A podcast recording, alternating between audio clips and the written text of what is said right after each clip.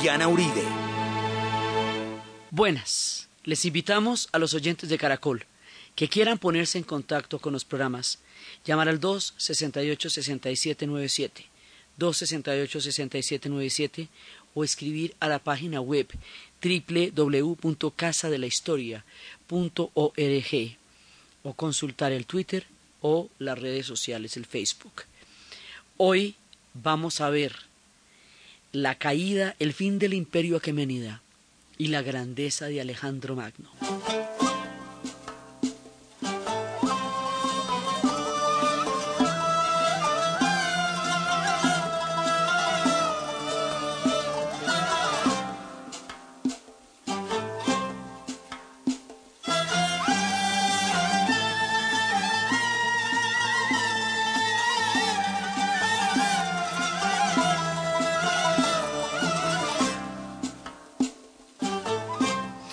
La vez pasada estábamos viendo el episodio de las guerras médicas, es decir, las guerras de los griegos contra los persas, a quienes los griegos llamaban medas y por lo tanto las guerras que tienen contra ellos se llaman las guerras médicas.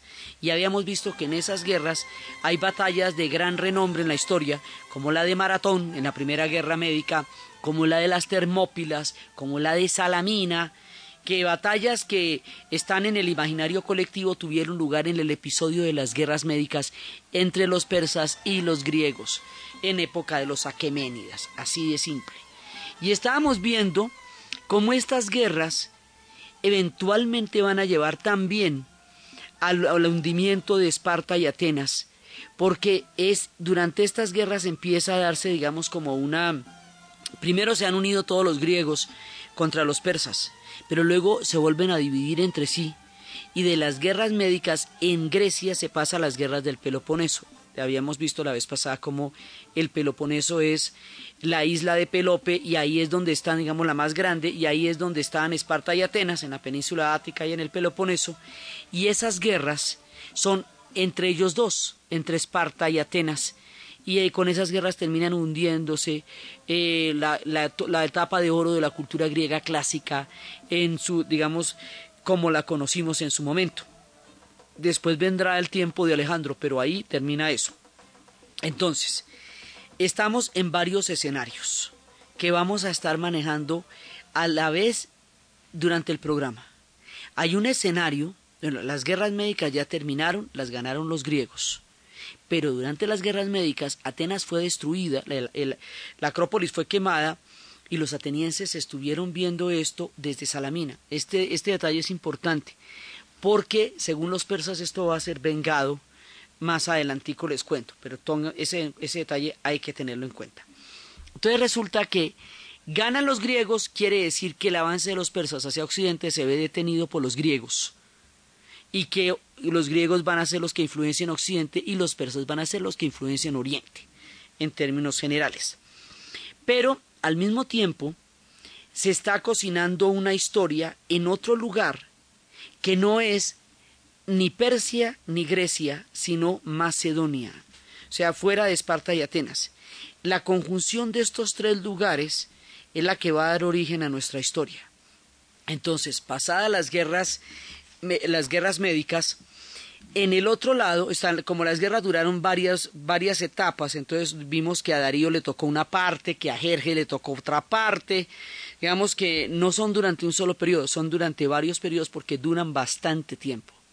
Entonces, mientras tanto en Persia está Darío primero el grande, el papacito, el propio, el de Zoroastro, el que creó el arquetipo del imperio, el arquetipo del gobernante, el tremendo, el máximo, el muy. Después de ese Darío viene Jerjes, que a ese también le van a tocar guerras médicas. Después de Jerjes viene otro que se llama Artajerjes. Y después de él viene Darío II. O sea, en el año ya en el año 404 antes de Cristo. Este Darío II ¿sí? Porque ya, digamos, con Jerjes y Artajerjes ya empieza la decadencia, ya Artajerjes ya es un tipo, digamos, ya, ya no es el momento de mayor esplendor, pero, pero ahí todavía aguanta. Darío II va a tener dos hijos. Uno de ellos se va a llamar Artajerjes II y el otro se va a llamar Ciro el Joven. Entonces va a haber una disputa por el trono a la muerte de Darío II. Y esta disputa se va a hacer de la siguiente manera. Ciro el joven, que era ambicioso, va a contratar un ejército griego que se va a llamar el ejército de los diez mil. Fíjense cómo se entremezclan las historias entre los griegos y los persas. Esto es un tema puramente persa. Pero el hombre va a contratar un ejército griego para poder vencer a su hermano Artajerjes II y quedarse con el trono. Ese ejército va a ser derrotado por, los ejércitos de Artajerjes. Eh, Artajerjes le va a ganar a su hermano Ciro el joven. Pero ese ejército de los diez mil tiene un personaje que se llama Genofonte. Y Genofonte en ese momento era un soldado raso y él va a sobrevivir. Cuando pierden la batalla los ejércitos que van a nombre de Ciro el joven, el man se va y los deja tirados en la mitad de la nada, por allá donde se devuelven los vientos. Entonces estos manes quedan en Mesopotamia abandonados a su suerte y el regreso de Mesopotamia a, a, Grecia, que eso es un trecho largo, va a ser narrado por uno de los soldados que estaba en ese punto que se llamaba Genofonte, que se va a volver un gran historiador griego y que nos va a narrar las aventuras con los persas, que va a escribir la Ciropedia, que va a escribir la Anabasis, el relato del regreso de los diez mil, o lo que queda de ellos, va a ser parte de los textos de la Anabasis, que es un texto fundamental de la obra de Genofonte. Entonces, eh, se devuelven estos manes en la maluca, ¿sí? Y eso es lo que él va narrando. Entonces, va a pasar que finalmente va a subir al trono es Artajerjes II. Y ese Artajerjes II, pues es un tipo que no tiene todavía, siguen siendo buenos gobernantes porque el imperio es muy grande, pero ya no tienen la fuerza de los antiguos, de la primera parte de los aqueménidas. Entonces ya Artajerjes II y Artajerjes III, su hijo, van a tener gobiernos que marcan la decadencia. Entonces, nosotros nos muchas veces nos confundimos con las dinastías persas por la repetición de Jerjes y Artajerjes, que para nosotros son nombres poco eh, familiares. Pero entonces por eso es Darío primero el Grande, después viene Jerjes, después viene Artajerjes y después viene Darío II. Y después de Darío II otra vez repetimos Artajerjes II y Artajerjes III y Darío III, mejor dicho, como José Arcadio y Aureliano, ¿sí? Como los Buen Día. Entonces aquí se llaman de la misma manera. Y el último, eh, después de Artajerjes III, viene Darío III. Este Darío III, según Isaac Asimov, es el peor gobernante que pudo haber tenido Persia para el momento de la historia en que le tocó reinar. Porque el hombre era un tipo apacible, buena onda, no era tampoco un mal gobernante, pero es, el que se va a tener que enfrentar contra Alejandro el Grande. Y eso sí es una desproporción muy grande porque el hombre no tenía ni el espíritu ni la fuerza ni para entender el momento en que se la estaban jugando. Y por eso es con este Darío III que terminará la dinastía aqueménida a manos de Alejandro el Grande, Ahí termina la antigüedad de los persas en términos de su gran primer imperio. Ellos van a volver a florecer, ya después como sasánidas, ya después como sabáfidas. Pero resulta que Occidente, al perder el contacto con los griegos, pierde el contacto, al perder los persas el contacto con los griegos, Occidente ya no les vuelve a parar bolas, porque se va a ocupar de toda la herencia griega y romana, y entonces estos van a salir como de la como de la pantalla de la historia para Occidente, pero su historia sigue y, y eso se compone y se pone muy bacano.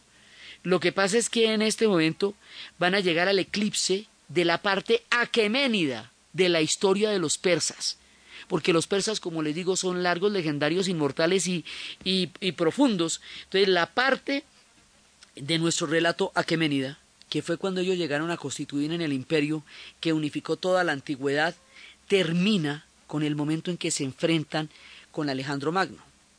Esto así suena, así nomás escueto, pero está lleno de leyendas fascinantes, suculentas y maravillosas que vamos a proceder a ver.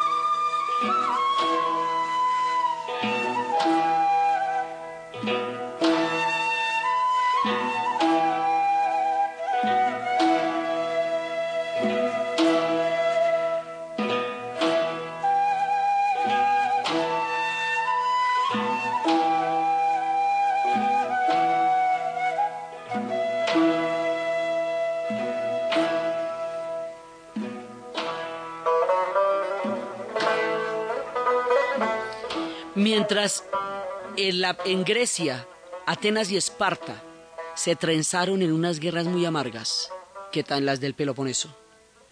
Mientras tanto, los persas están tratando todo el tiempo de fomentar esa división.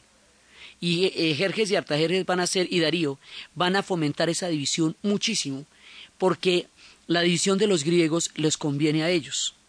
Y la van a fomentar apoyando siempre a Esparta. Y siempre le van a tener bronca a Atenas, porque Atenas apoyó la rebelión jónica que dio origen a las guerras médicas. Entonces, eh, siempre van a estar, digamos, con esa en contra de los atenienses. Entonces ellos se, benefician de las guerras del Peloponeso porque divide a sus enemigos y al apoyar ellos a los espartanos, entonces vamos a ver cómo eh, se entrelazan griegos y persas en un mismo ejército, tanto en el caso de Persia, para dirimir un tema de trono, como en el caso de estas guerras donde uno reciben el apoyo de los persas. O sea, son historias que están profundamente entrelazadas las unas con las otras. Y finalmente, en las guerras del Peloponeso, se hunde la Grecia clásica, la de Atenas y Esparta. Hoy por hoy, Atenas sigue siendo una hermosa capital y sus instituciones terminaron triunfando en el mundo porque la democracia se la inventaron ellos. Y Atenas, la guerrera, desapareció por completo. Hoy por hoy no queda nada de, Esparta, nada. Mirando por allá en los museos algunas piezas de lo que fue una cultura guerrera por excelencia. Entonces, mientras eso va pasando, en Macedonia hay un hombre con una voluntad de poder, un tipo que se llama Filipo de Macedonia. Y Filipo dice, yo no voy a permitir que por una guerra entre los atenienses y los espartanos se hunda esta cultura tan maravillosa. Yo la voy a rescatar, yo la voy a, consolidar. Entonces los griegos van a tener un segundo aliento, que es el que el mundo en últimas va a terminar conociendo por la vía de Filipo de Macedonia, porque el hombre se pone en la tarea. Entonces, se pone la tarea de organizar las finanzas, de arreglar todos los problemas, de estabilizar la zona, de, digamos, y desplazar el dominio que tenían Esparta y Atenas hacia Macedonia. En, eso, digamos, aquí la jugada empieza en Macedonia. Y este hombre, Filipo, era respetado y temido por todos, un gobernante de talla mayor, y eh, los insultos eran, de, eran los que llamaban las filípicas. Una vez que Entonces, este Filipo, este personaje, va a crear, digamos, las bases para lo que va a ser el mundo de Alejandro. Pero se nos atraviesa una leyenda aquí. Resulta que Alejandro es hijo de una mujer que se llama Olimpia. Y Olimpia es una mujer emparentada con la sangre divina descendiente directamente de la casa de Aquiles. Dicen que ella estuvo orgullosa de sus vínculos divinos antes que el hijo del que la afamó, o sea que ella dice que provenía de una casa real que era reconocida por los griegos también, porque era Aquiles la raíz del linaje. Esta Olimpia es una mujer con un carácter como el de Cleopatra o como el de la reina Zenobia, o sea, es una mujer tremenda de toda tremendidad. Esta mujer al desposarse con Filipo de Macedonia, que es un gobernante de marca mayor, esto es un duelo de titanes. Esto es un encuentro entre colosos. Entonces, hay una leyenda con respecto al nacimiento de Alejandro que es hermosa. La leyenda dice que él no es hijo de Filipo, sino que él es hijo de un antiguo em, de un egipcio que estuvo huyendo y en un tiempo estuvo por allá en Macedonia por la corte. Un personaje que era alquimista, que era poeta, que era hermosísimo, pero parece que el hombre era, pues digamos, para llevarse a Olimpia de la manera que él, la va a llevar, pues el hombre era, era increíble. Entonces, este personaje la va a seducir a ella y este personaje ostentaba eh, en la frente la luz de quienes incluían en su alma, decía, y era, era un personaje impresionante así desde todo punto de vista, y él, intuía en ella que ella era la persona que tenía el signo del poder y ella intuía en él que él era el hombre que podría darle un vástago de fuego. Entonces, la, la leyenda de cómo se dio esta concepción es una leyenda maravillosa, porque él se llama Nectanebo y venía de una casa real de los egipcios, de sus antepasados estaban emparentados con la, con la divinidad de los egipcios y los de ella con la divinidad de, de los griegos.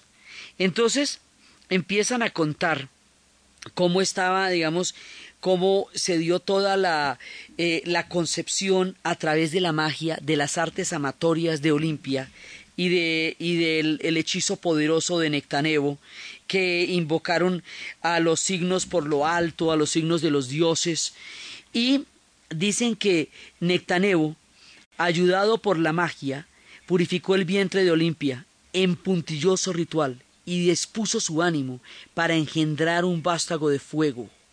Al corroborar, al corroborar que la luna, los augurios y los sueños estaban de su lado, hizo perfumar las mantas con aceite de chiape y ordenó a las esclavas dos fuentes con manzanas de amor para endulzar los aromas de la cámara real.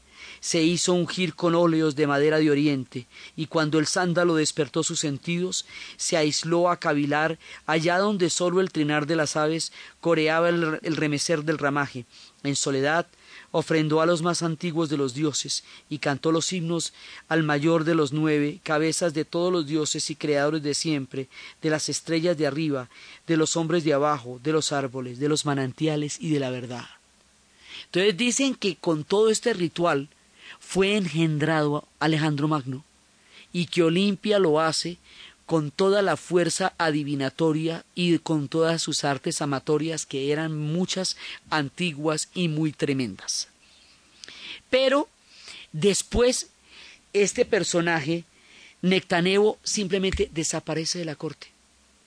Filipo sospechó del hombre, pues que Filipo tenía, tuvo 36 hijos, tenía una cantidad de concubinas, el hombre también andaba ocupado, también andaba en lo suyo y también andaba encamellado porque dirán ustedes que cómo se puede oficiar una ceremonia de esta sin que se entere Filipo, pues porque el hombre también andaba en la suya.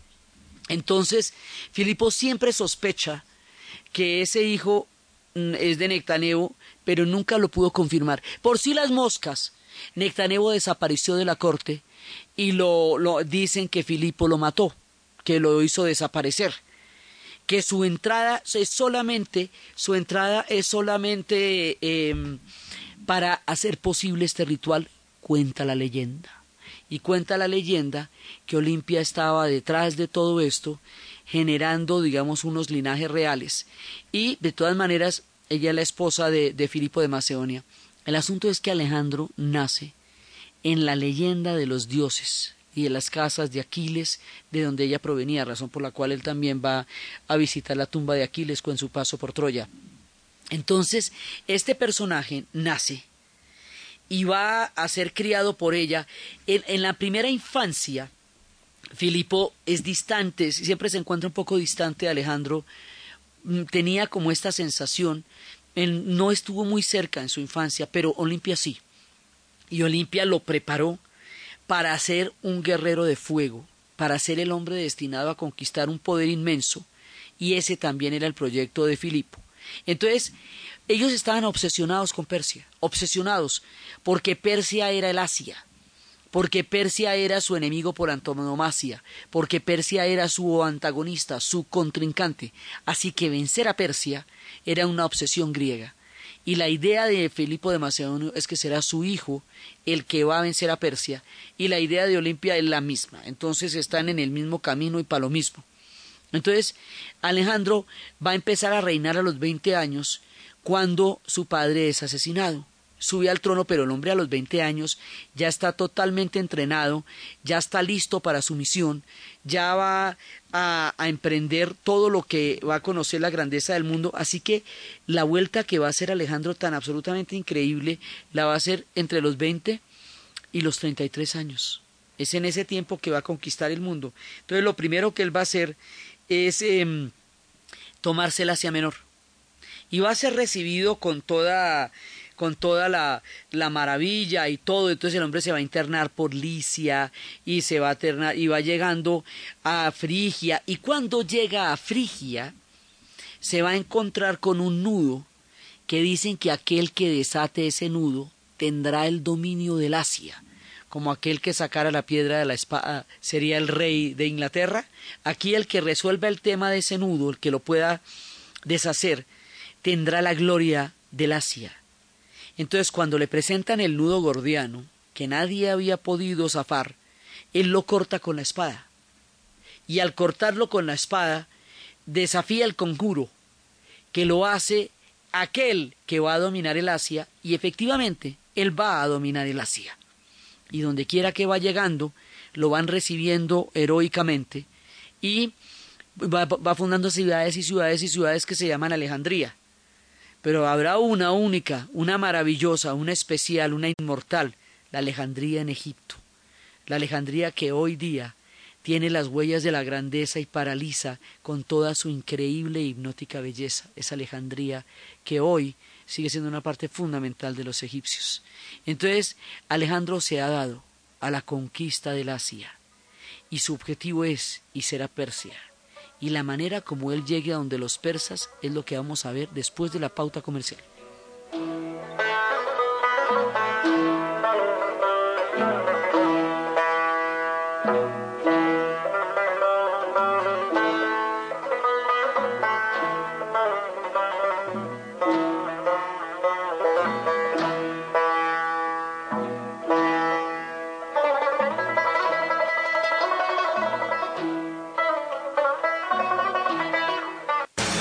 Última hora Deportiva Caracol.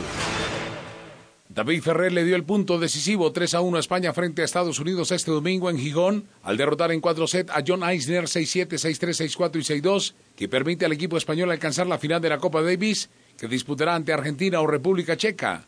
Los checos ganan parcialmente la serie semifinal dos juegos por uno. En la Copa Invitacional de Baloncesto de Colombia que lidera Guerrero de Bogotá tras su triunfo anoche 92-65 sobre Islander Sopesa, la séptima fecha proseguirá hoy con los juegos. Baicida de San Andrés ante Cafeteros de Armenia y Búcaros ante los Guerreros de Bogotá este último juego en el Vicente Calderón de Bucaramanga. Más información en www.caracol.com.co y en Twitter, arroba Caracol Deportes. Amigo motociclista, las ganas de vivir son compatibles con la prudencia al conducir. Se lo dice Empaquetaduras Darrow, primer fabricante de empaquetaduras para todo tipo de motocicletas con la mejor tecnología y materias primas importadas. Empaquetaduras Darrow, haga sus pedidos a nuestra línea gratuita 018 945 533. ¿Y usted? ¿Cómo durmió anoche? Comodísimo. Colchones comodísimos para dormir profundamente. En Surenvíos entendemos que lo que caracteriza a un buen colombiano es su espíritu emprendedor, solidaridad y esfuerzo, y sobre todo el buen trato y la amabilidad. Por eso en Surenvíos nos sentimos orgullosos de ser colombianos y de servir, transportando sus mercancías, sobres y encomiendas. Contáctenos en www.surenvíos.com.co o en la línea gratuita nacional 018 128876. Sur Envíos llegamos primero. ¿Y usted? ¿Cómo durmió anoche? Comodísimo. Colchones comodísimos para dormir profundamente. Esta es la hora en Caracol Radio. En Caracol Radio son las 10 de la mañana y 33 minutos. Pax, Pax, alivian un Pax. Agripado, adolorido, me levanto a la oficina. Tengo citas, reuniones, necesito aliviarme ya. Pax, Pax, alivian un Pax. Tratamiento sintomático de resfriado común es un medicamento. No exceso con su leer indicaciones y contraindicaciones. Si los síntomas persisten, consulta a su médico. Registro sanitario INVIMA 2009 M000970. En Surenvíos entendemos que lo que caracteriza a un buen colombiano es su espíritu emprendedor, solidaridad y esfuerzo, y sobre todo el buen trato y la amabilidad. Por eso en Surenvíos nos sentimos orgullosos de ser colombianos y de servir, transportando sus mercancías, sobres y encomiendas.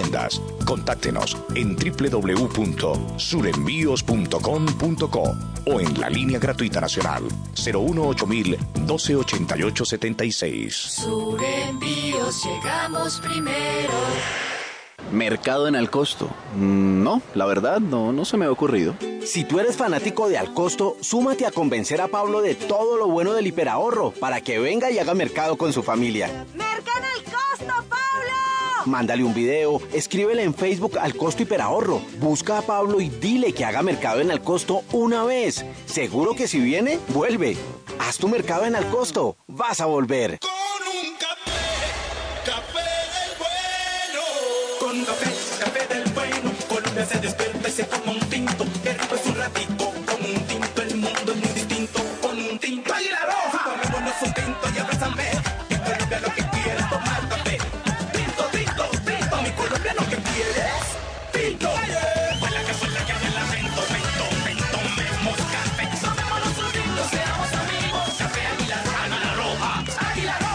Descubra la nueva forma de cuidar su cabello con nanotecnología. Visalia Tratamiento Capilar. Gusano de seda. Úsalo. En Caracol Radio. Son las 10 de la mañana. Y 35 minutos. Visalia Natural Clinic Color sin amoníaco, tinte permanente en crema para el cabello, ejerce una acción que revela el color deseado con más fijación y mayor intensidad, con filtro solar, cuidando totalmente la película protectora natural del cabello. Visalia Natural Clinic Color sin amoníaco, consíguelo en distribuidoras de belleza y peluquerías. Visalia Natural Clinic Color. Sin amoníaco. La perfecta coloración del futuro. Úsala.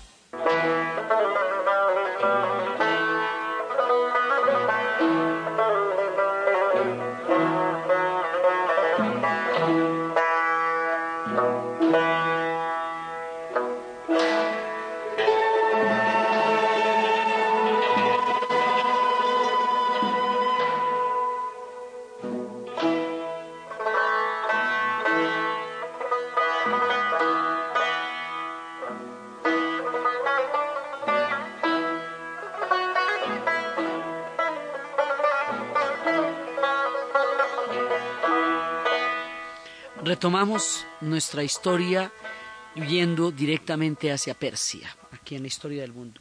Entonces resulta que Alejandro la tiene clarísima para dónde va y qué es lo que quiere. Entonces empecemos con las conquistas. Él viene de Macedonia, bueno, después de Macedonia queda la Tracia y después de ahí empieza a pasar a lo que hoy es Turquía. El país de Turquía, en un principio y en toda esta parte del relato, es una historia puramente griega y persa. Más tarde se volverá una historia turca, más adelante, pero en un principio es una historia griega y persa. Entonces va pasando por Lidia y por Frigia y va y ahí eh, en esa parte era donde quedaba Sardes, la última de las atrapías, digamos la más la más cercana a la más cercana al mundo occidental en tiempos de las guerras médicas, que eso fue lo primero que cayó. Entonces va llegando por Lidia y ahí en Frigia es donde tenemos a Gordion, que es eh, donde encontró el nudo gordiano. Y va ganando batallas. Hay una, una batalla de Gránico, hay otra batalla de Isos, y sigue, y continúa. Y va a llegar donde los persas, que es, digamos, la parte que nos importa, porque en la nuestra es una historia persa. Y es en los persas en donde estamos metidos. Entonces llega allá y al que le va a tocar esto es, como les digo, a Darío III. Ya desde Artajerjes II hay rebeliones de las satrapías. Ya, digamos, no, no tenemos la fuerza ni la convicción del imperio que teníamos en, tiempos anteriores del mundo aquemérida. Entonces va llegando allá y después se va a encontrar con una batalla muy grande, muy grande que se llama la batalla de Gaugamela. Gaugamela es una pequeña población, como tal es un moridero, o sea, eso no ahí no pasaba nada, pero tenía un campo, un espacio de batalla muy grande, razón por la cual Darío III el Grande escogió ese lugar como punto de la batalla. Entonces van a llegar allá y en esta batalla además porque la paradoja de la historia nos dice Asimov es que eso queda muy cerca de Nínive. Y Nínive fue la capital donde empezó la, derrota de Nínive de los medos fue precisamente el hecho que permite que ellos se van a constituir, se vayan a constituir en un imperio y que vayan a ser tan poderosos. Haber vencido a los asirios y destruido su capital Nínive los va a hacer tan poderosos. Y es allí, a pocos kilómetros de Nínive, en Gaugamela, donde va a terminar realmente el poder de los aquemenidas. Y Asimov lo señala con una extraña ironía, un poco de la circularidad de la historia y cómo las cosas de un momento a otro se repiten en forma espiral. La descripción de la batalla, según los historiadores, era una cosa de David contra Goliat. Era una desproporción, pero también Asimov, que es un hombre que al que le interesa mucho guardar las proporciones de la historia, dice que eso puede ser bastante exagerado porque semejantes cifras no hubieran podido ser manejadas en una época de esas. Entonces, dice que Alejandro peleaba con 40.000 infantes y 7.000 eh, hombres de caballería, mientras que Darío peleaba con un millón de soldados y 40 hombres de caballería. Entonces, que era una batalla donde había una desproporción numérica increíble, y en esa batalla la estrategia de Alejandro va a ser formidable. Los persas tenían unos carros, unos carruajes con cuchillos en las ruedas, que iba dando, iba moliendo todo lo que estaba a su alrededor. Entonces lo que va a hacer Alejandro es abrir las filas de sus hombres para que pasen los carruajes y decirle a los arqueros que maten a los aurigas que estaban eh, conduciendo estos carros con los cuchillos en las ruedas. Entonces no es que se enfrenten a las ruedas de los carros, sino a los aurigas, y lo hacen con los arqueros. Y Alejandro tenía su poderosa falange, y digamos, hay varias historias de ejércitos donde los hombres eran amantes y peleaban de una manera increíble, se hablaba de la falange de Tebas, se hablaba de los inmortales, siempre con ese tipo de estructuras siempre con ese tipo de leyendas. Los hombres de Alejandro tenían una fuerza muy poderosa. Alejandro estaba con los, con los generales que habíamos dicho que estaban con él desde la guardería. Sí, estaba con Seleuco, estaba con eh, Ptolomeo, estaba con todo, con Lisímaco, con Efestión, que era su amante, que era su amor. Estaba con todo su combo. ¿sí? Entonces, él va a llegar a esta batalla y directamente va a llegar en el centro de la batalla está Ciro. Esto es una batalla con millones de extras, digamos, es la filmación de esto, a pesar de lo criticada que es la película de Alejandro de Oliver Stone y de todo el palo que le dieron, la filmación de la batalla de Gaugamela sí es una, un prodigio cinematográfico importante para medir el tamaño de la batalla donde el mundo aqueménida se encontraba con la grandeza de Alejandro en la cabeza de un gobernante que no tenía la talla del momento al que la historia lo estaba abocando. Entonces, en ese momento, cuando Darío está en el centro de la batalla y Alejandro directamente se dirige hacia Darío sin ningún tipo ya de, de obstáculos, y cuando Darío ve venir a Alejandro mero mismo en persona, Darío huye de la batalla, como les digo, huye de la batalla. Darío III se va del campo de batalla. Y los primeros que no le van a perdonar eso son los persas. Darío va a morir a manos de su propia gente, porque su gente no le va a perdonar que los haya abandonado en la mitad de la batalla cuando Alejandro se dirigía hacia él. Ese episodio bochornoso para los persas marca el fin del mundo aquemenida como lo conocimos y terminando el mundo Aquemenida, empieza el mundo de Alejandro.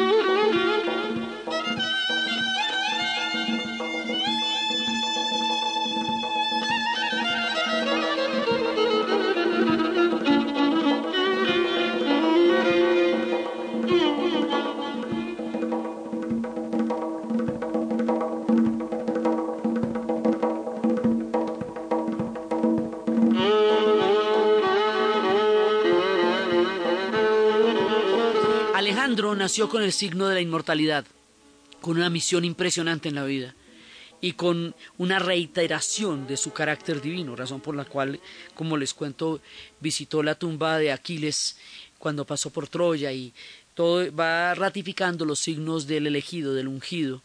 Y cuando Darío huye, pues ya, ya eso, ya está perdido todo el imperio aquemenida. Entonces, lo que va a hacer Alejandro es conquistar Persépolis, la gran capital, la ciudad más poderosa de cuantas había en Asia, donde hubo ciudades tan poderosas como, como Babilonia en su momento. ¿sí? Entonces, él destruye a Persépolis. Y la destrucción de Persépolis, la versión benevolente es que él no quiso destruir a Persépolis, es que él, él sí se enamoró de los persas profundamente. Los persas cautivaron su espíritu, se empezó a vestir como ellos, empezó a sentirse imbuido de la divinidad, que además cargaba en su sangre, pero era persa, pero por supuesto que los compañeros, los generales, pues que le iban a comer de divinidad Alejandro, si estaban con él en la guardería. Y dice, uy, pero miren al Alejandro cómo se pone aquí de tremendo y se la cree. Obliga a todos sus hombres a desposar mujeres persas. Los hace convertirse en... Em, los hace convertirse en, en una parte de esa cultura, digamos, los hace apreciar y valorar la cultura. Ellos no estarán muy convencidos, no estarán muy convencidos de eso, pero eh, de Alejandro sí, o sea, ellos adoran a Alejandro. Entonces, en ese momento, él llega a Persépolis y la versión benevolente es que en una noche de juerga orgiástica y tremenda esas que en la antigüedad eran frecuentes, una bailarina ebria incendió con una antorcha toda la estructura de madera pero eso no es posible cuando uno está en Persépolis porque la altura de los techos es descomunal. Eso no es que a usted se le fue una chispa en la madera, porque esto no era una cabaña, esto era un palacio de un tamaño, porque el, el, concepto de la monumentalidad que tienen los persas es un concepto verdaderamente enorme. Entonces resulta que la destruyen. Ahora, los persas tienen la teoría de que Alejandro en últimas destruyó Persépolis por vengarse de Atenas, de la destrucción que habían hecho a Atenas durante las guerras médicas y de esa imagen terrible de los atenienses viendo arder desde Salamina la Acrópolis en su momento. Entonces resulta que Persépolis es destruida. normalmente los templos de la antigüedad tenían estas eh, columnas de piedra, la estructura de madera y esa estructura de madera y paredes que habían todavía de adobe se van a quemar. Queda una estructura enorme. Enorme quiere decir enorme, de verdad. Esto puede ser como el Zócalo de México, es muy grande. Y están las capiteles y quedan las grandes estatuas y quedan sobre las paredes las esculturas, dando testimonio de una magnificencia que todavía paraliza el alma. Pero los grandes tesoros los saqueó Alejandro y se los llevó. Y los persas tienen esta herida con Alejandro, siempre la van a tener. Destruyó su capital. Y al destruir su capital, el mundo aquemenida ya no tiene ni a su rey que huyó, ni a su capital que fue destruida. Pero Alejandro, de todas maneras, es un gobernante de talla mayor. O sea, no, eh, lo suyo era un proyecto de grandeza en todo el sentido de la palabra. Va a amar a los persas con un amor-odio, porque a ver, ¿qué es ese amor tan chévere que le destruyen a usted la capital? ¿sí? Pero igual él los adoró, los, eh, él, cuando fue, eh, a medida que iba caminando con sus hombres, iba rindiendo tributo a los dioses locales. Cuando llegue a Babilonia, Babilonia será esplendorosa otra vez solamente por el paso de Alejandro. Babilonia ya había, se había convertido en una ciudad mucho menos poderosa de lo que fue en su momento, pero la pasada por Alejandro otra vez la hace fantástica. Donde quiera que pasara Alejandro, la cosa era fantástica. Cuando Alejandro va a pasar por la Bactria, por lo que hoy es eh, Afganistán. Cuenta la leyenda que se había enfrentado a, a un rey que tenía un palacio en la alta montaña. Y el rey que tenía el palacio en la alta montaña le dijo que para tomarse la fortaleza tenía que tener guerreros alados. Pero los macedonios son gente de montaña. Así que Alejandro tenía guerreros alados. Y en la noche se tomaron la fortaleza y cuando se despiertan y el rey ve que los guerreros alados se tomaron la fortaleza, admirado por su valentía y su proeza, les entrega a su hija Rosana, que se va a casar con Alejandro. Esa es la esposa de la cual él va a tener un hijo que por supuesto no le va a sobrevivir porque quién va a dejar vivo un hijo de un hombre de esta de este nivel de poder y sigue y sigue, y el hombre encarretado con los persas, maravillado, divino, sigue. Todas las conquistas van en el Asia Menor, en la parte norte de, de, de Egipto, o sea, en Memphis, que fue, es donde, en donde era la antigua capital, y en Egipto es donde va a fundar Alejandría, la ciudad hermosa, la ciudad divina. Y luego va, va, llegando y una vez que pase por donde los persas, entonces va entrando por Mesopotamia, Babilonia, va siguiendo el Tigris, el Éufrates, va llegando por Ecbatana, por Media, por Partia, va llegando a pasar a todas las, hasta la Bactriana, hasta la Sogdia, Sogdia hoy es Uzbekistán, Bactria hoy es Afganistán. Entonces, mire, o sea, coja el mapa, salga de Macedonia y encontrárselo uno en Afganistán, eso es una vuelta muy larga, pero no llegó hasta ahí solamente. Llega hasta Indo, que era otra de las provincias, de otra de las satrapías de, del imperio persa. Entonces llega hasta la India. Cuando llega a la India es cuando les digo que Alejandro era grande, pero la India era más. Entonces, como la India era más que Alejandro, pues sus hombres ahí le dicen, ¿sabe qué? Mire, olvídate, olvídate, ya no, ya, ya nosotros no le seguimos más la correría. Ya no podemos más porque, porque estamos verdaderamente, estamos verdaderamente exhaustos y cansados y, y ya no podemos más. Entonces en ese momento se devuelven. Y cuando se devuelven, él va a pasar, ya de regreso, él va a pasar por Babilonia y ahí va a morir. Y muere de una manera eh, pues ya anodina, dicen que muere de, que va a morir de cólera, así, así simplemente, y, y digamos una muerte muy, muy mortal, muy, muy anodina para un hombre, para un hombre tan supremamente grande, y muere de una manera muy cabalística, en el año 323, el 13 de junio, a los 33 años, muere Alejandro. Así nomás. Tenía toda la gloria, la visión, la maravilla, la, el misticismo, la inspiración. Y le faltó tiempo. En todo lo que hizo, llegó a generar una huella que los hombres del futuro seguirán tratando de emular desde Napoleón pasando por Julio César. Todo el mundo va a querer ser Alejandro, se va a volver la leyenda arquetípica del conquistador por antonomasia en la historia. Entonces muere él pero ahí en ese momento, lo primero que va a pasar es la repartición de un imperio así de grande y hay un personaje que trata de como de pérticas, el gobernador de Oriente dice momenticos frescos, a ver, no nos desbaratemos, tratemos de mantener la unidad de lo que él hizo, eh, no perdamos la cabeza. Y él va a tratar de proteger, este hombre tiene un hijo, un hijo con Rosana, un hijo que es el heredero. Pero a Pérdicas y al hijo que tiene Alejandro con Rosana, los van a matar. Y se van a empezar a repartir entre los generales lo que ya para ellos es un botín. Pero ahí hay un tipo que tiene una voluntad de hierro y que tiene claro qué es lo que quiere y ese tipo se llama Seleuco. Seleuco va a ir eliminando a los antiguos generales para quedarse con la mayor cantidad de territorio. Al único que no va a poder eliminar es a Ptolomeo. Y por eso de ahí para adelante no va a pasar. Seleuco va a tratar de conservar ese espíritu de Alejandro. Los demás generales querían el botín. Eran griegos, querían seguir siendo griegos y devolverse para su casa llenos de billete o quedarse de reyes ahí eh, haciéndose ricos. La mayoría de ellos van a repudiar a sus esposas persas. Pero Seleuco no. Seleuco siempre va a seguir con su esposa persa. Seleuco va a continuar, digamos, con el respeto por la grandeza de los persas.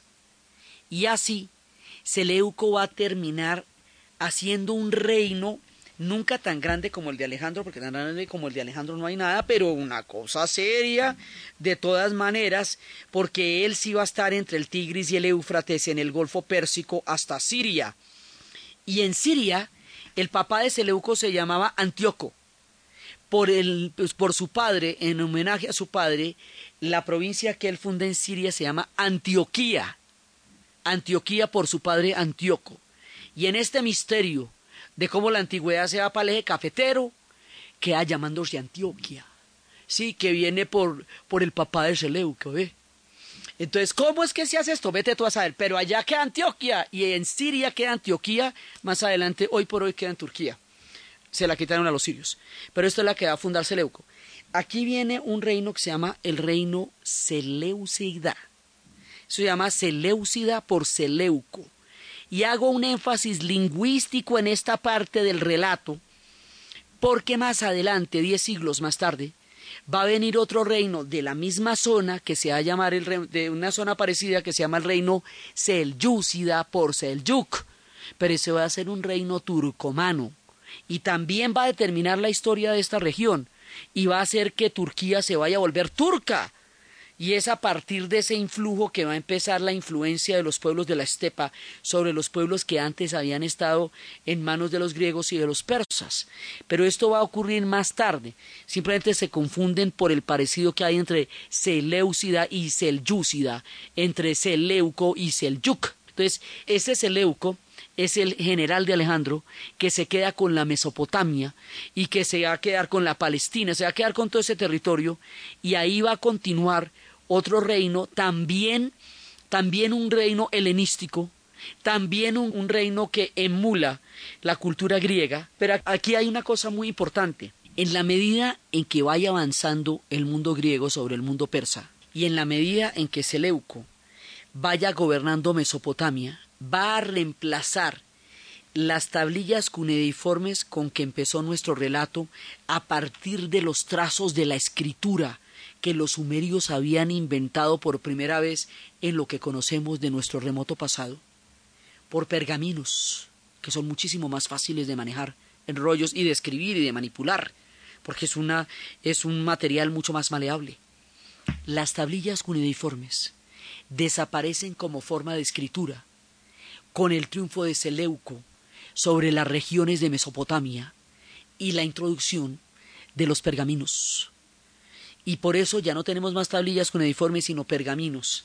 Pero esas tablillas nos dieron los rastros del comienzo de la escritura en la especie hasta donde sabemos. Porque ya le digo, cualquier día se puede encontrar por allá un escrito que sea anterior a la época de la escritura, lo que cambiaría la historia como la conocemos, pero ese siempre es un riesgo que hay. Entonces, ya quedamos con este reino Seleucida, pero el único con- contra, contra el que él no va a poder es contra Ptolomeo. Y Ptolomeo va a conquistar Egipto, se va a quedar en Egipto, y es así cuando se produce esa fusión entre el mundo griego y el mundo egipcio, que va a dar un extraño esplendor, porque ya no es egipcio de la cepa antigua, pero sí forman una fusión que ellos van a reconocer también egipcia, que es la dinastía de los Ptolomeos. La última reina de los Ptolomeos es Cleopatra. Y es ella, ya en tiempos de los romanos, la que se va a envenenar con aspic. Ptolomeo, el que inicia la dinastía, y de los Ptolomeos, el gran astrónomo, es originalmente vienen de este general de Alejandro, que se tomó Egipto y que fue el único contra el cual Seleuco no pudo. Así que en manos de Seleuco nos queda la Mesopotamia y la Palestina, y en manos de Ptolomeo nos queda Egipto. Y eso es lo que nos queda del antiguo imperio de lo que va a ser Alejandro. Entonces los persas van a quedar bajo la influencia griega y una vez más, como los persas quedan bajo la influencia griega durante tanto tiempo, la referencia que tenemos de los persas sigue siendo griega. La batalla la perdieron los persas. La dinastía aqueménida va a quedar eh, en el olvido, pues no en el olvido, pero ya no va, ya no va a gobernar a partir de Alejandro. Y con esto termina una primera y gran etapa de la historia de los persas, que es el tiempo de los aqueménidas. Entonces hemos empezado desde Mesopotamia para llegar a los medos, y con los medos vamos a fundar la dinastía aqueménida, con su religión zoroastrista, y la dinastía aqueménida nos llega hasta el momento de Alejandro, pero continúan los dominios sobre los generales de Alejandro. Entonces ahora, después del reino Seleuco, otro imperio en el occidente va a empezar a florecer, que va a terminar por dominar toda esta zona y convertir todos estos centros de poder en provincias, en provincias de ese gran imperio. Ese otro imperio se va a llamar Roma. Y para entonces, como la dinastía aqueménida ha llegado a su fin como dinastía hegemónica, otro pueblo, también persa, otro pueblo, también del mismo parche, va a florecer y se van a llamar los partos de la Partia. Entonces, otra vez, Medas, Aqueménidas, Parsúas, Partos, siguen siendo los mismos persas iraníes de nuestro relato. Entonces ahora nos van a aparecer los partos. Y los partos van a estar en contrapunteo con Roma de aquí en adelante. Roma va a terminar convirtiendo a Macedonia en una provincia suya y a todo el mundo griego en una provincia suya y va a avanzar por el mundo de Seleuco hasta llegar al punto en que se vaya a encontrar con quienes, con los partos que le van a dañar el caminado, porque aunque los haya conquistado algunas veces, nunca los terminó de dominar. No será contra los romanos que caigan los persas, pero los griegos sí. Y los romanos van a tomar toda la cultura de los griegos para fundar la suya, sumándole a esto un imperio de ingenieros. Y eso es lo que vamos a ver en el siguiente programa. Entonces, desde los espacios de la grandeza de Alejandro, de la batalla de Gaugamela, del eclipse de los Aqueménidas, de toda la sombra de ese poderío gigantesco y de la destrucción irreparable y terrible de la preciosa Persépolis en la narración de Ana Uribe, en la producción Jessy Rodríguez. Y para ustedes, feliz fin de semana.